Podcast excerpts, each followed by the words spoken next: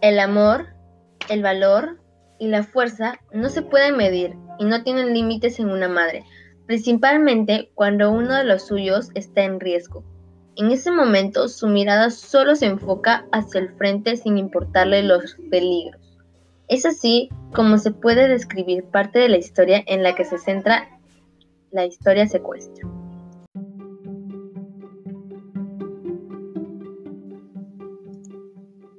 Es la historia de Carla Dyson, una madre divorciada que trabaja muy duro para cuidar a su niño, como mesera, y parecía que sus únicos problemas son el trabajo y la pelea que tiene por conseguir la custodia de su hijo.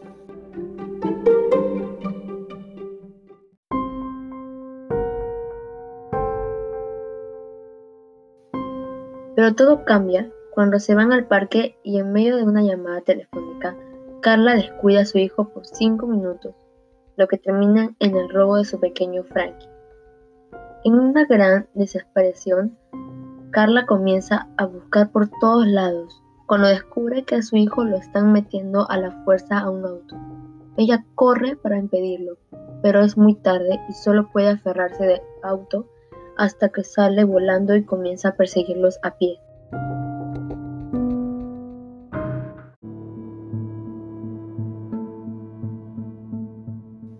Por suerte, su auto está cerca y comienza una persecución en auto. En alta velocidad y provocando muchos accidentes, Carla ruega porque la policía comience una persecución por su causa y detengan a los secuestradores de su hijo. Pero eso no sucede y la persecución continúa, mientras los maleantes exponen la vida de Carla y su hijo. En cierto punto, Carla puede hablar con los maleantes y llegan a un trato. Si Carla le da 10 mil dólares, todo termina. Así que una de las cómplices se sube a su auto y pasa lo que todos imaginamos. Es un plan para matarla y sacarla del panorama. Pero Carla no lo permitirá y continuará con la persecución que terminará en, su guarida en una pelea a muerte para rescatar a su pequeño Frankie.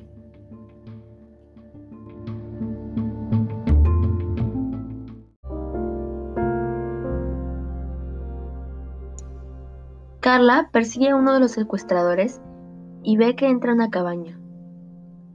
La trata de alejar para que ella pueda entrar y rescatar a su hijo.